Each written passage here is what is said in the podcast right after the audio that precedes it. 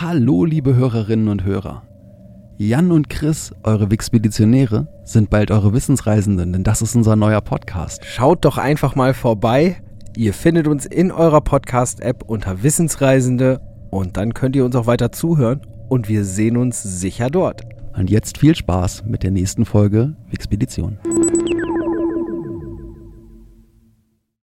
Wenn ihr schon immer wissen wolltet, wer den Weltrekord für das Graffito mit den meisten Zeichen hält, dann seid ihr hier genau richtig.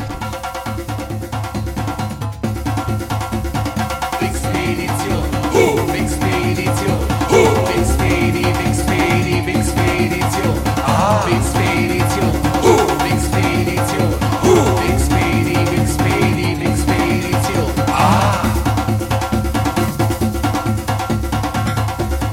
Willkommen beim Podcast, der euch auf eine amüsante Reise durch das Wissen der Menschheit einlädt. Und los geht's mit der 29. Folge der Wixpedition.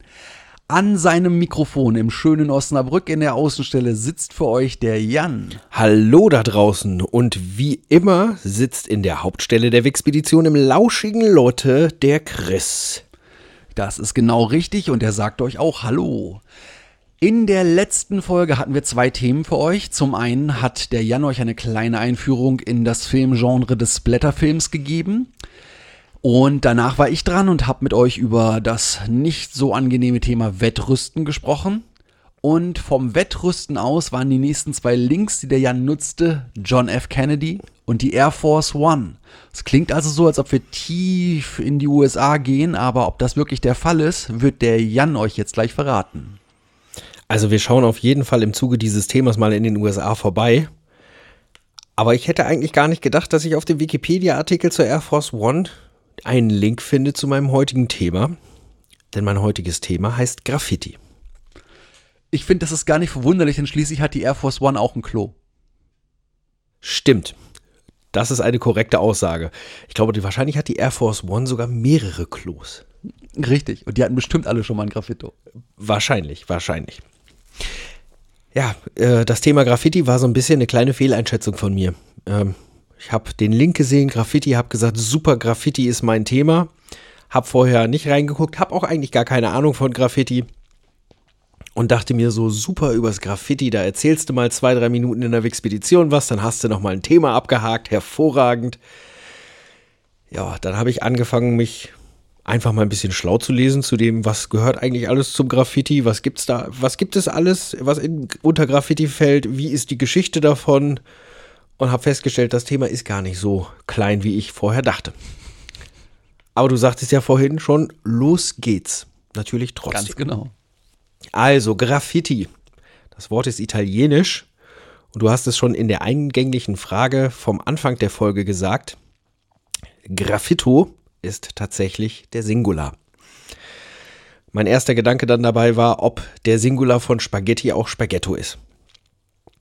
Ähm, Graffiti ist ein Sammelbegriff für thematisch und gestalterisch unterschiedliche sichtbare Elemente, zum Beispiel Bilder, Schriftzüge oder Zeichen, die mit verschiedenen Techniken auf Oberflächen oder durch deren Veränderung im privaten und öffentlichen Raum erstellt werden. Graffiti werden zumeist unter Pseudonym vom Künstler gefertigt und auch häufig illegal. Ersteller von Graffiti, wie man sie heute sich vorstellt, mit den Sprühdosen in der Hand, nennt man auch liebevoll Sprayer. Die nicht genehmigten Graffiti, die in der öffentlichen, die in der Öffentlichkeit platziert werden, werden meist als Vandalismus wahrgenommen. Allerdings gibt es inzwischen auch viele Leute, die Graffiti als Form der Kunst betrachten. Die Betrachtung als Kunst oder Vandalismus schließt sich auch nicht komplett aus. Ich kann das als Vandalismus bezeichnen, kann aber sagen, ey, das ist trotzdem Kunst. Ja. Der hat sich viel Mühe dabei gemacht und das ist echt künstlerisch, aber ich will es trotzdem nicht auf meinem Haus haben. Mhm. Inzwischen und auch schon seit vielen Jahren geben Gemeinden in Deutschland häufig freie Flächen oder spezielle Flächen, Flächen frei, damit halt dort gesprüht werden kann. Die gesetzliche Ahndung für den Vandalismus reicht bei Sprayern teilweise bis zum Besitzverbot der entsprechenden Werkzeuge. Das heißt, du darfst dann irgendwann nicht mehr mehr Sprühdosen besitzen. Mhm. Der Zentralverband der deutschen Haus- und Grundeigentümer sagte 2005, Die Entfernung unerlaubter Graffiti von Gebäuden und öffentlichen Verkehrsmitteln hätte in dem Jahr ca. 500 Millionen Euro gekostet. So, laut der Deutschen Bahn, das ist eine Zahl aus dem Jahr 2012, hatten, sie- hat die Bahn 33 Millionen Euro Vandalismusschaden. Ja. Und von 30.000 Vandalismustaten sind 14.000 Graffiti-Fälle. Welche Formen von Graffiti gibt's? Und das sind gar nicht so wenig. Hat mich auch überrascht, wie lang diese Aufzählung ähm, ist, obwohl ich eigentlich alle davon kenne und schon mal gesehen habe. Bei diesen Formen von Graffiti muss man sagen, wie bei ganz vielen Kategorisierungen, es ist nicht immer hundertprozentig möglich, da genau die Grenzen zu ziehen. Nennen wir mal ein Beispiel, wenn ein typischer Writer den Schriftzug seines Lieblingsfußballvereins nutzt, dann verbindet er damit möglicherweise das Style Writing und das sogenannte Ultra-Graffiti. Und damit auch zwei Formen von Graffiti. Ganz besonders schwierig ist, ist die Unterscheidung zwischen Writing und Street Art. Ja. Da überschneiden sich unheimlich viele Techniken. Fangen wir mal an. Die erste Form von Graffiti, auf die wir heute gucken, ist das Scratching. Scratching ist das Einkratzen von Zeichnungen oder von Schrift in irgendwelche Oberflächen. Das ist die wahrscheinlich älteste Form von Graffiti. Ich sage wahrscheinlich, weil das ist die Form von Graffiti, von der wir definitiv sagen können, dass es sie vor sehr, sehr langer Zeit schon ge- gegeben hat. Gerade wenn ich mit Farben arbeite, ist es halt möglich, dass wir sie einfach nicht mehr sehen können. Wobei ich sage auch nur, es ist möglich, denn Wandmalereien aus der Steinzeit sind schon sehr alt und wir können sie trotzdem heute noch sehen. Richtig. Das moderne Scratching, was heute betrieben wird, da werden Tags mit Schleifsteinen, Glasscherben, Sandpapier oder Messern in, in Plastikoberflächen oder zum Beispiel in die Fensterscheiben von öffentlichen Verkehrsmitteln wie Zügen oder Bussen gekratzt. Das kam Mitte der 1990er Jahre auf und das war eine Reaktion der Writer-Szene auf die zunehmende und immer zeitnahe Reinigung von öffentlichen Verkehrsmitteln oder Flächen, die halt versehen worden sind. Diese gekratzten Graffiti nennt man auch Scratchiti. Für diejenigen, die in Anführungsstrichen Opfer dieses, dieses Scratch-Graffiti werden, ähm, ist das doof, denn die Kosten als Sachbeschädigung sind noch höher. Also die Entfernung ist noch Ja. höher, ähm, gerade wenn es um Scheiben geht, weil ich muss effektiv die Scheibe ersetzen. Tauschen. Vom Bus oder von sonst irgendwas. In den heute modernen öffentlichen Verkehrsmittelbetrieben, da haben Neufahrzeuge ähm, und auch es sind schon viele nachgerüstet worden, die haben so spezielle Anti-Kratzfolien auf den Scheiben, so dass ich dann, wenn irgendeiner ein Scratching hinterlässt, die Möglichkeit habe, die Folie zu tauschen und nicht die ganze Scheibe, was wesentlich, wesentlich günstiger ist. Auch schon Wahnsinn, dass man da so technisch hochrüsten muss. Spannend noch zu den Scratch-Graffitis ist, das ist wieder ein Thema zum Tower of London. Ich habe euch ja schon, schon bei dem Thema Tower of London gesagt, es gibt eine Menge Sachen, die ich euch noch gerne erzählt hätte, aber das hat einfach den Rahmen dieser schon immerhin zweieinhalb Folgen langen Geschichte gesprengt. Aber wir werden dahin zurückkommen und gerade im Tower of London, weil dort so viele Menschen sehr lange gegen ihren Willen festgehalten wurden, gibt es jede Menge Scratch-Graffitis.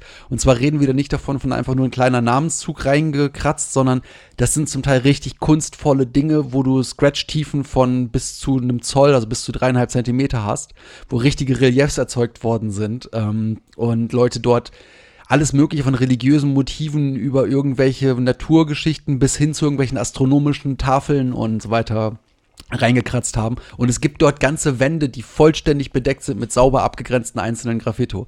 Aber dazu in einer späteren Folge zum Tower of London. Oder wenn ihr einfach den Nachschlag zum Tower of London verlangt. Oder so. Das könnt ihr natürlich auch tun, wenn ihr euch sicher seid. Du sagtest ja eben, man muss schon so hochrüsten mit diesen Folien. Ähm, inzwischen haben viele von diesen Folien sogar eigene Muster, die dafür sorgen sollen, dass du das gekratzte Bild nicht mehr so gut sehen kannst, Ja. ähm, um einfach denjenigen, demjenigen zu sagen, ja, du kannst diese Scheibe zerkratzen, aber man sieht es am Ende eh nicht, lass es einfach gleich bleiben. Mhm. Dann kommen wir zum Etching. Eben Scratching, jetzt Etching. Ähm, das ist das Anätzen von Fensterscheiben mittels spezieller Säuren. In dem Moment, wo gegebenenfalls giftige Flusssäure zum Einsatz kommt, erfüllt sich dann neben einer Sachbeschädigung unter Umständen auch noch zusätzlich der Straftatbestand des Freisetzens von Giften. Also je nachdem, welche Säure ich nehme, das kann auch richtig Ärger geben. Solche sind aber eigentlich normalerweise nicht auf dem freien Markt verfügbar und für einen Laien auch kaum handelbar, weil ne, so eine Säure musst du auch erstmal handhaben können. In der Regel werden da für solche Etchings frei verkäufliche Mittel verwendet, die tendenziell unbedenklich sind, zum Beispiel Armor Edge oder das Edge Bath, beide aus den USA. Wie auch schon das Kratzgraffiti ist Etching die Tendenz der Writer-Szene, um auf immer effizientere Reinigung zu reagieren. Zu reagieren. Mhm. Allerdings ähm, werden Etchings ziemlich stark verfolgt, weil dadurch, dass es halt eine Säure ist, ähm, ist es möglich, dass ahnungslose Fahrgäste oder auch Reinigungspersonal bei Hautkontakt gefährdet wird. Und dementsprechend wird zumindest in Berlin das Thema Etching wirklich intensiv verfolgt, weil sich daraus halt Sekundärgefahren ergeben können, ähm, die dann noch mal schlimmer sind als die Tatsache, dass man gegebenenfalls ein Bild auf einem Zug hat, das man vorher nicht Ja. da hatte. Dann eine recht frühe Form des, des modernen Graffiti ist das Gang-Graffiti. Das Gang-Graffiti gibt es in den Vereinigten Staaten äh, bereits seit den 1930ern. Eine absolute Hochbuch für die Gang-Graffitis ist LA. Gang-Graffitis dienen der gezielten Markierung des eigenen Reviers oder des eigenen Turfs, wie man es im, im Gang-Jargon sagt. Und diese Markierungen fungieren zeitgleich auch als Warnung für andere Gangs. Das Übermalen von solchen Schriftzügen oder das Sprühen in einem fremden Revier gilt unter diesen Gangs als Provokation und das wird teilweise, wurde teilweise bewusst eingesetzt, um Bandenkriege oder Ausschreitungen von einer Seite aus in Richtung der anderen zu provozieren. Jetzt gehen wir von den USA mal weiter in den Süden und kommen nach São Paulo. Da kommen wir nämlich zur Pixação. Das ist wieder eine spezielle Form von Gang-Graffiti. Hat den Ursprung eben in São Paulo Ende der 70er Jahre. Und diese Graffitis gilt, gelten oder galten gleichzeitig auch als politisches Statement. Diese, die Akteure, die sogenannten Pixadores, die stammten meist aus den Favelas der Stadt und hatten grundsätzlich aus dem Grund nicht wirklich viel mehr aus ihrer eigenen Sicht zu verlieren als ihr Leben. Aus dem Grund wurden ihre Werke auch in teilweise extremen Höhen angebracht. Und charakteristisch für die Pixar Sounds ist, dass es fast ausschließlich einfarbige Tags sind, die entweder mit Sprühdosen oder nicht selten auch mit Malerrollen gemacht werden. Die Schriftzüge sind dann entweder Pseudonyme einzelner Personen oder auch dort äh, Pseudonyme von Gangs. Eben schon angesprochen, auch wieder die Graffitis einer Gruppierung, gibt es die Ultras Graffiti.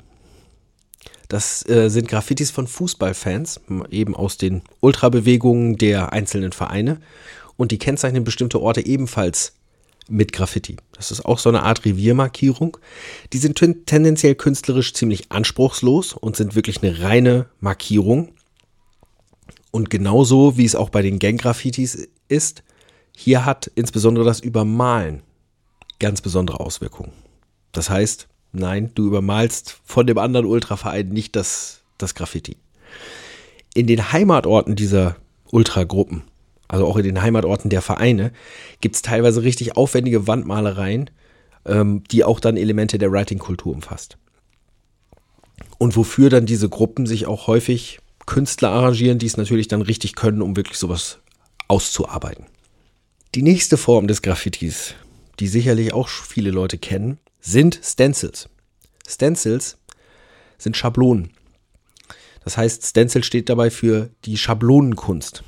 Sprich, alle Graffiti, die mit Hilfe von Schablonen angebracht werden. Diese Schablonen sind normalerweise aus Pappe, Kunststoff oder laminiertem Papier. In selteneren Fällen aber zum Beispiel auch aus Metall oder Holz, wenn ich das Ganze häufig wiederholen will und eine möglichst haltbare Schablone haben möchte. Bei den Stencil-Graffitis kann ich mehrere Schablonen nacheinander verwenden, verschiedene Farben und habe so auch die Möglichkeit, mehrfarbige Motive zu machen. Und diese Technik, mittels Schablone etwas auf eine Oberfläche zu bringen, ist so alt wie das künstlerische Schaffen der Menschheit selbst. Steinzeitmenschen haben ihre Hände auf Wände gelegt und haben Farbe drüber gespritzt und damit haben sie ein Negativbild ihrer Hände erschaffen.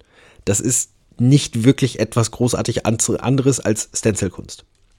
Die Schablonenmalerei wird auch seit Jahrhunderten verwendet, um Wände oder Möbel zu dekorieren. Und ein sehr, sehr bekannter Künstler, wenn ihr seinen Namen im Internet eingebt und euch ein paar Bilder anschaut, werden euch sofort bekannter auffallen. Ein sehr bekannter Stencil-Künstler ist Banksy.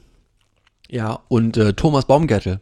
Davon kennt man eigentlich auch, hat man auch schon mal mhm. irgendwann was gesehen, dass der die, die Bananen überall hinsprüht. Genau. Der Bananensprayer. Dann gibt es eine Form von Graffiti, die sich Adbusting nennt. Oder auch Graffiti mhm. auf Plakaten. Die, die, häufigste Form von Plakatgraffiti besteht darin, ähm, auf dem Plakat ist ein Mensch abgebildet und der bekommt von mir Bärte, Hörner, Brille oder sonst irgendwas. Adbusting bzw. Graffiti auf Plakaten ist verrückterweise insbesondere dann sehr häufig zu beobachten, wenn es irgendwo auf einen Wahlkampf zugeht. Oh Wunder. Und das Adbusting ist dabei dann nochmal eine spezielle Form von Paket, äh, Paket, Plakatgraffiti und ist somit auch noch eine Kritik an Konsum und Gesellschaft. Dann kommen wir zum Reverse Graffiti. Das finde ich persönlich ist, ist eine tolle Form von Graffiti und ich finde, das wird an vielen Stellen, da wo ich es gesehen habe, auch echt interessant eingesetzt. Ähm, das Reverse Graffiti besteht nämlich darin, du hast eine schmutzige Oberfläche, zum Beispiel mit Flechten besiedelte Betonmauern oder Asphaltboden und die machst du selektiv sauber, sodass ein Muster entsteht. Zum Beispiel auch mit Schablone, das heißt, du legst eine Schablone dahin und gehst dann einmal mit dem Kercher darüber. Und dann hast du, da wo die Schablone eben frei war, den Bereich sauber und die anderen Bereiche sind dreckig. Das wird, also es gibt sowohl Writer und Street Artists, die das nutzen, aber inzwischen auch immer mehr Normalbürger oder auch Veranstalter oder Unternehmen. Denn durch diese Form von Graffiti kann ich bestimmte Gesetzeslagen umgehen, weil ich mache da nichts kaputt, ich bringe auch nichts auf, ich habe was sauber gemacht, Entschuldigung. Mhm. Und so ist es zum Beispiel in Innenstädten, habe ich schon mehrfach gesehen, dass du einfach vor einem Geschäft wird einmal die Woche so eine Schablone hingelegt, dann wird da einmal gekerchert und dann hast du sauber in dem Dreck der, der Stadt halt richtig schön den Namen des Geschäfts auf dem Boden stehen, ohne dass du halt dort etwas veränderst. Ja. Ja, und ich glaube, die einfachste Variante ist so das, was man auch einfach kennt, hinten auf dem dreckigen Auto wasch mich. Ist im Endeffekt ja auch genau das. Effektiv ist auch das ein Reverse-Graffiti, hast du recht. Eine relativ seltene Form des Graffiti, kann man aber auch ein paar interessante Bilder zu sehen, ist das Moos-Graffiti. Das heißt, ich bringe einfach irgendwo an bestimmten Stellen in bestimmten Formen Moos an eine Oberfläche, damit es da wächst. Selbstverständlich gibt es auch politisches Graffiti. Das ist künstlerisch auch in den meisten Fällen sehr anspruchslos und ist nur dafür da, eine, eine anonyme Darstellung von Ansichten meistens gegen die Obrigkeit darzustellen. Themen sind Ideologie, Religion, Antisemitismus, Rassismus, Diskriminierung von Minderheiten und, und, und. Außerdem sind viele politische Graffiti auch ein Ausdruck der Wut gegen Polizei oder politische Machtverhältnisse. Politische Graffiti werden für gewöhnlich einfach nur an sehr stark frequentierten und sehr gut sichtbaren Orten angebracht, weil sonst bringen sie ja nichts. Dann hast du eben im Tower of London etwas angesprochen. Das ist natürlich auch eine eigene, eine komplett eigene Form des Graffiti, nämlich das Gefängnisgraffiti. Gefängnisgraffiti entstehen hauptsächlich durch die Haftsituation und eben ganz schlichte Langeweile. So entstehen halt ganze Sammlungen von Eintragungen, Namen, Datumsangaben, einfache Zeichnungen, bis hin zu politischen Organis Organisationsnamen oder Losungen oder auch, wie du es beschrieben hast, bei einer langen Haft möglicherweise richtige Kunstwerke. Als Schreibwerkzeuge für Gefängnisgraffiti dient alles, was da ist und funktioniert. Bleistifte, Kugelschreiber, Filzstifte, Schlüssel, Nägel, alles, womit ich entweder Farbe auf die Wand aufbringen kann oder in die Wand reinritzen kann. Es gibt auch noch eine ganz besondere Variante der Gefängnisgraffiti, die auch heute erforscht wird, und zwar sind das die Malereien in universitären Karzern. Also wenn ein Student in den universitären Karzer wusste, die haben sich dort auch sehr häufig verewigt. Und natürlich ist das eine, eine eigene Form des Gefängnisgraffiti aufgrund der deutlich, deutlich geringeren Haftlängen. Natürlich eine ganz andere Art von Gefängnisgraffiti, aber eben auch eine Art von Gefängnisgraffiti, die heute noch erforscht wird. Dann kommen wir zu einer Form des Graffiti, da habe ich mich schon alleine gewundert, dass diese Form des Graffitis auch noch eine komplett eigene Wikipedia-Seite hat. Das ist nämlich das Klo-Graffiti. ja, das gibt es seit Jahrtausenden. Ich meine, es gibt ja nun auch Klos, nicht so wie wir sie heute kennen, aber grundsätzlich den Ort, wo man sein Geschäft verrichtet seit Tausenden von Jahren. Und es wird auch seit Tausenden von Jahren da irgendwas an der Wand geschrieben. Ja, das heißt, das wird auch seit langer Zeit schon erforscht ähm, und hat eben eine eigene Wikipedia-Seite. Klo-Graffiti nennt man im Fachjargon zum Beispiel auch Latrinalia. Super. Also, ne, wie gesagt, wenn man gerade mal, ja, wenn ihr irgendwie in der Kneipe seid und irgendjemand schreibt gerade auf dem Klo irgendwas an der Wand, erstmal hingehen und sagen, na, na, Sie hinterlassen doch wohl hier keine Latrinalia. Ja, der wird wahrscheinlich schon aufhören, weil er verwirrt ist und ich weiß, was du gerade von ihm möchtest. Hier steht ebenfalls der künstlerische, äh, künstlerische Anspruch wenig oder sagen wir es mal meistens gar nicht im Vordergrund. Der Begriff Klograffiti umfasst sämtliche Kritzeleien wie Gedichte, Reime, Sprüche, Witze und Liebesbekundungen, Karikaturen und einfache Zeichnungen oder auch das bloße Hinterlassen von Namen, die auf öffentlichen Toiletten zu finden sind. Außerhalb von öffentlichen Toiletten lassen sich Latrinalia ähnliche Graffiti finden, wie zum Beispiel in Gefängnissen oder interessanterweise auch an Orten, die besonders häufig Ziele von Touristen sind. Also dieses Ich muss mich hier einmal verewigen.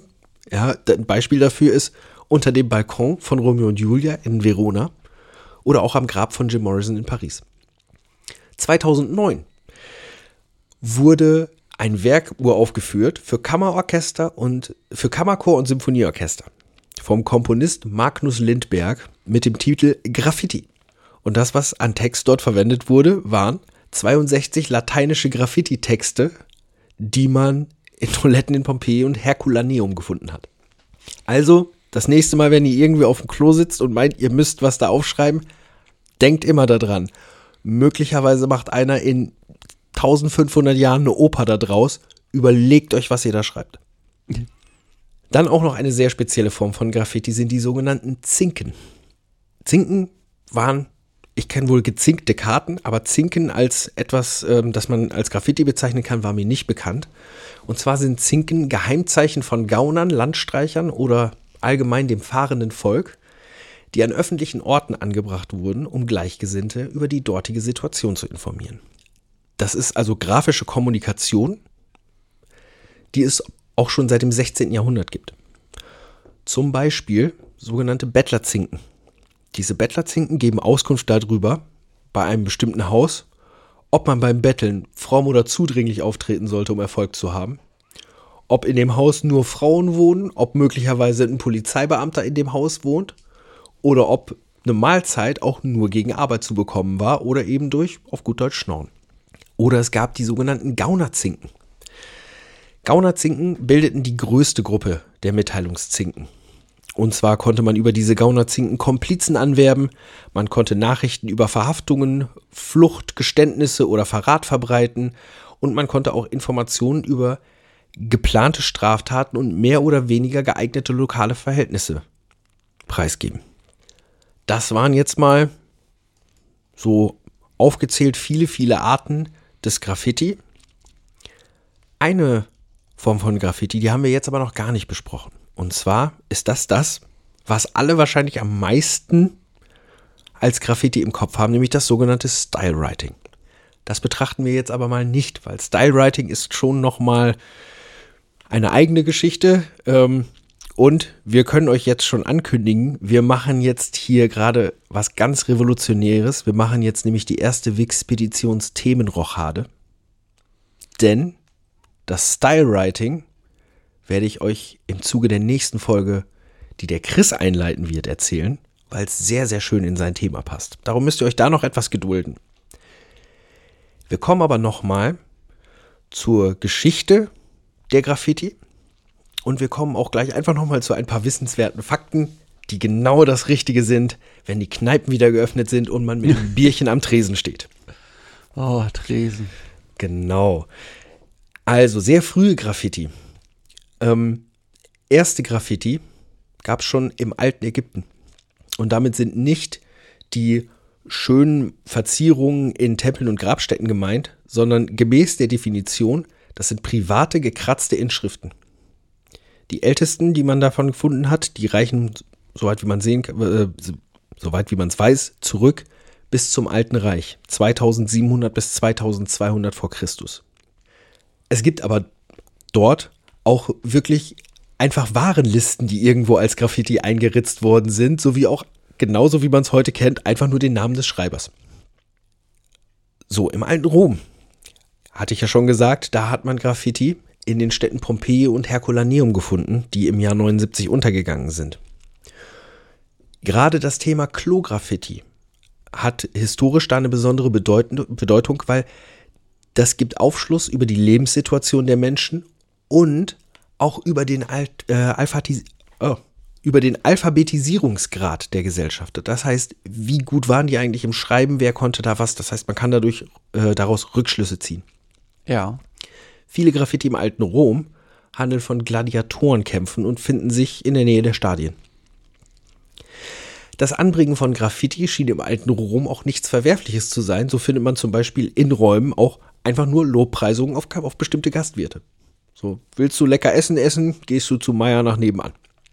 Auch bei den Maya hat man in Tikal Graffiti gefunden. Die sollen bis ca. 100 vor Christus zurückreichen. Auch die Wikinger waren Graffiti-Künstler. Wahrscheinlich im 9. Jahrhundert ritzte ein Wikinger namens Halfdan in Konstantinopel Runen in eine Balustrade in der Hagia Sophia. Im 12. Jahrhundert brachten Wikinger mehrere Inschriften auf einem Grab auf den Orkney-Inseln an. Auch geritzt. Ich hatte ja schon gesagt, ähm, authentische Rückschlüsse lassen sich aus diesen antiken Graffiti ziehen auf den Alltag der Menschen und eben auch die Auskunft über den Alphabetisierungsgrad zu den jeweiligen Zeiten. Mhm. Mal noch ein bisschen Wissenswertes zum Thema Graffiti. Graffiti haben alle gemacht. Und ich meine wirklich alle, denn im 18. und 19. Jahrhundert ritzten Zöglinge der Klosterschule in Bebenhausen ihren Namen in die Mauern des Kreuzgangs.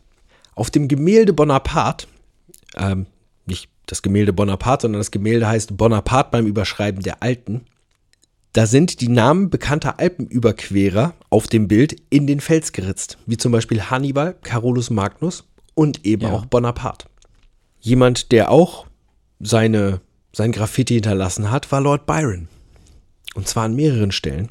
Dokumentiert sind zum Beispiel seine Graffiti im Poseidon-Tempel in Cap Sunion von 1810 und im Schloss Chillon von 1816. Da hat er nämlich einfach Byron in die Wand geritzt. In den 1830er Jahren gab es in Paris vermehrt die sogenannten Birnengraffiti. Die gehen auf eine damals populäre Karikatur des Bürgerkönigs Louis Philippe zurück. Und aus physiognomisch naheliegenden Gründen wurde in diesem Graffiti dessen Kopf zu einer Birne verwandelt. 1843 hat dann die Mathematik den Graffiti etwas zu verdanken. Denn 1843 ritzte der Mathematiker William Rowan, Ham William Rowan Hamilton spontan die Multiplikationsformel der Quaternionen in den Stein der Broombridge in Dublin. Warum? Um die Lösung festzuhalten, die ihm dort nach jahrelanger Suche plötzlich und spontan eingefallen war. An der Stelle erinnert heute eine Gedenktafel an dieses Scratching, weil der ist wahrscheinlich spazieren gegangen, hatte seinen, seinen absoluten Heureka, ich hab's gefunden, Moment und dachte einfach nur, ich muss das jetzt aufschreiben, wenn ich das jetzt nicht aufschreibe, ist das immer weg. Wir sprachen vorhin schon über die Verewigung von einigen Studenten in den Karzern der Universitäten. Das hat auch 1833 an der Universität von Göttingen jemand gemacht, den man aus der deutschen Geschichte vielleicht kennt, der nennt sich nämlich Otto von Bismarck. Am Anfang hast du gefragt, wenn ihr schon immer wissen wolltet, wer den Rekord für das Graffito mit den meisten Zeichen hält, dann kommt jetzt die Antwort. Dieses Graffito stammt nämlich aus dem Jahr 1915 und wurde angebracht in den Waschräumen der Universität in Changsha in China. Und Jetzt zwar ist gespannt. Das, und zwar ist das eine über 4000 Zeichen lange Schmähschrift über die Lehrer und die chinesische Gesellschaft. Und geschrieben hat's Mao Zedong. In der ziemlich düsteren Zeit der deutschen Geschichte des Dritten Reichs gab es auch Graffiti, die wichtig waren, nämlich die Widerstandsbewegung Weiße Rose. hat selbstverständlich auch das, oder wir wissen ja, sie haben das Thema Graffiti oder Parolenschreiben genutzt. Und zwar haben sie politische Schablonengraffiti mit Pinsel und Teerfarbe und Ölfarbe an Mauern und Hauswänden in München angebracht. Und zwar am 4. und 9. Februar 1943 haben sie mehrmals Freiheit und Nieder mit Hitler an den Eingang des Universitätsgebäudes geschrieben. Und am Marienplatz und Viktualienmarkt sind am 16. Februar circa 30 Fassaden oder sind an circa 30 Fassaden der Schriftzug Massenmörder Hitler und durchgestrichene Hakenkreuze zu sehen. Im Zuge der außerparlamentarischen Opposition und der Studentenbewegung der 1960er Jahre entstehen natürlich auch in Deutschland vermehrt politische Graffiti. Das wohl bekannteste politische Graffiti ist als Zeichen bereits 1958 entstanden und zwar ist das das Peace-Zeichen. 1967 sprühte in der Londoner U-Bahn-Station Islington ein Unbekannter den Spruch Clapton is God an die Wand. Gemeint ist Eric Clapton, aber er schrieb einfach Clapton is God. Dieser Spruch hat sich warum auch immer, an diversen Orten in London dann verteilt, weil Leute halt gesagt haben, ja, Clapton ist Gott und ich sollte das auch woanders hinschreiben. Und dieses Graffito ist durch ein sehr, sehr berühmtes Foto dokumentiert, auf dem ein Hund an die Wand pinkelt, auf dem sich dieser Schriftzug befindet. Wenn ihr Clapton is God bei Google eingebt, dann ist der erste Link, den ihr findet, ein Link zur englischen Wikipedia-Seite, wo wirklich dieser eine Graffiti-Spruch eine eigene Wikipedia-Seite hat. Super. Ganz kurz, weißt du, was das Peace-Zeichen ist? Wo das Nein. herkommt? Nee? Das Peace-Zeichen kommt auch von Flaggensymbolen. Und zwar ist es einmal eine Flagge nach oben halten, einmal eine Flagge nach unten halten. Das ist quasi ein Strich. Das ist D. Und wenn du beide Flaggen schräg nach unten hältst, wie, die, wie das, die beiden Balken, die nach unten gehen beim Peace-Zeichen, ist es ein N. Es ist N und D. Das steht für Nuclear Disarmament. Das ist das erste Mal in der Anti-Nuklearwaffenbewegung aufgetaucht in den USA. Oh. Und da ist wirklich die, das, wo das herkommt. Das heißt, nennen sie auch CND, das äh, Campaign for Nuclear Disarmament Logo. Okay, das wusste ich Oh wirklich. man, klein, klein Klugschiss seitwärts. Klein, kleiner Klugschiss seitwärts ist immer gut. Das erste Ad-Busting, was auch so, so richtig durchgezogen wurde, gab es wahrscheinlich 1983 und zwar in der Pariser Metro. Dort gestaltete Claude Costa ähm, die dort hängenden Plakat Plakate mit Pinsel und Farbe um. Das einfach mal als ein kleiner Ausflug in die Welt der bunten Farbe an der Wand oder in die Welt der selektiv gereinigten Oberflächen. Ich habe es ja schon gesagt, das Stylewriting hatten wir jetzt noch nicht. Aber da müsst Genau. ihr euch jetzt noch eine Folge gedulden, denn da werde ich euch in der nächsten Folge was drüber erzählen. Denn eigentlich ist der Chris vom Graffiti über die Style Wars und Deadly Buddha zu seinem nächsten Thema gekommen. Und da drin wird sich dann auch das Stylewriting wiederfinden. Richtig, es fasst alles zusammen wie ein großer, schöner Bausatz. Und in der nächsten Woche, beziehungsweise in der nächsten Folge, es gibt ja zwei in der Woche, werden wir euch dann mehr dazu erzählen. Dann kriegt ihr auch den Rest von Jans Vortrag hinten dran. Aber für heute ist es erstmal Zeit, euch zu sagen, es ist nicht mehr lang. Und dann ist die Staffelhälfte erreicht. Dann gibt es eine Pause und dann gibt es eine Metafolge. Das heißt eine Folge, wo ihr die Gelegenheit habt, uns mit Fragen zu löchern.